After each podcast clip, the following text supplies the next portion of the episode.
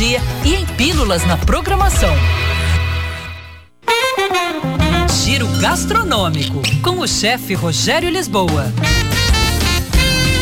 Oferecimento: Denâncio Shopping, conectado em todos os momentos do seu dia a dia.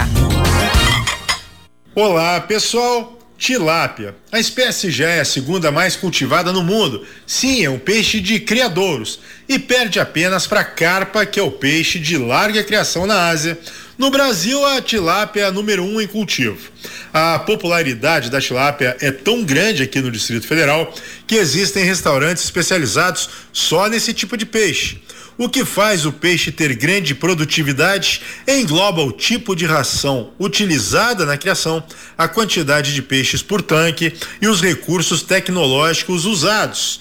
E o que fez o brasiliense gostar dessa espécie de peixe? É uma carne branca, magra, suave, não tem o odor intenso de peixe, aquele cheirinho que faz muita gente não gostar de peixe e é capaz de render bons filés sem espinhas. Ah, sempre elas, né? As espinhas. Algo que incomoda muita gente quando vai comer peixe.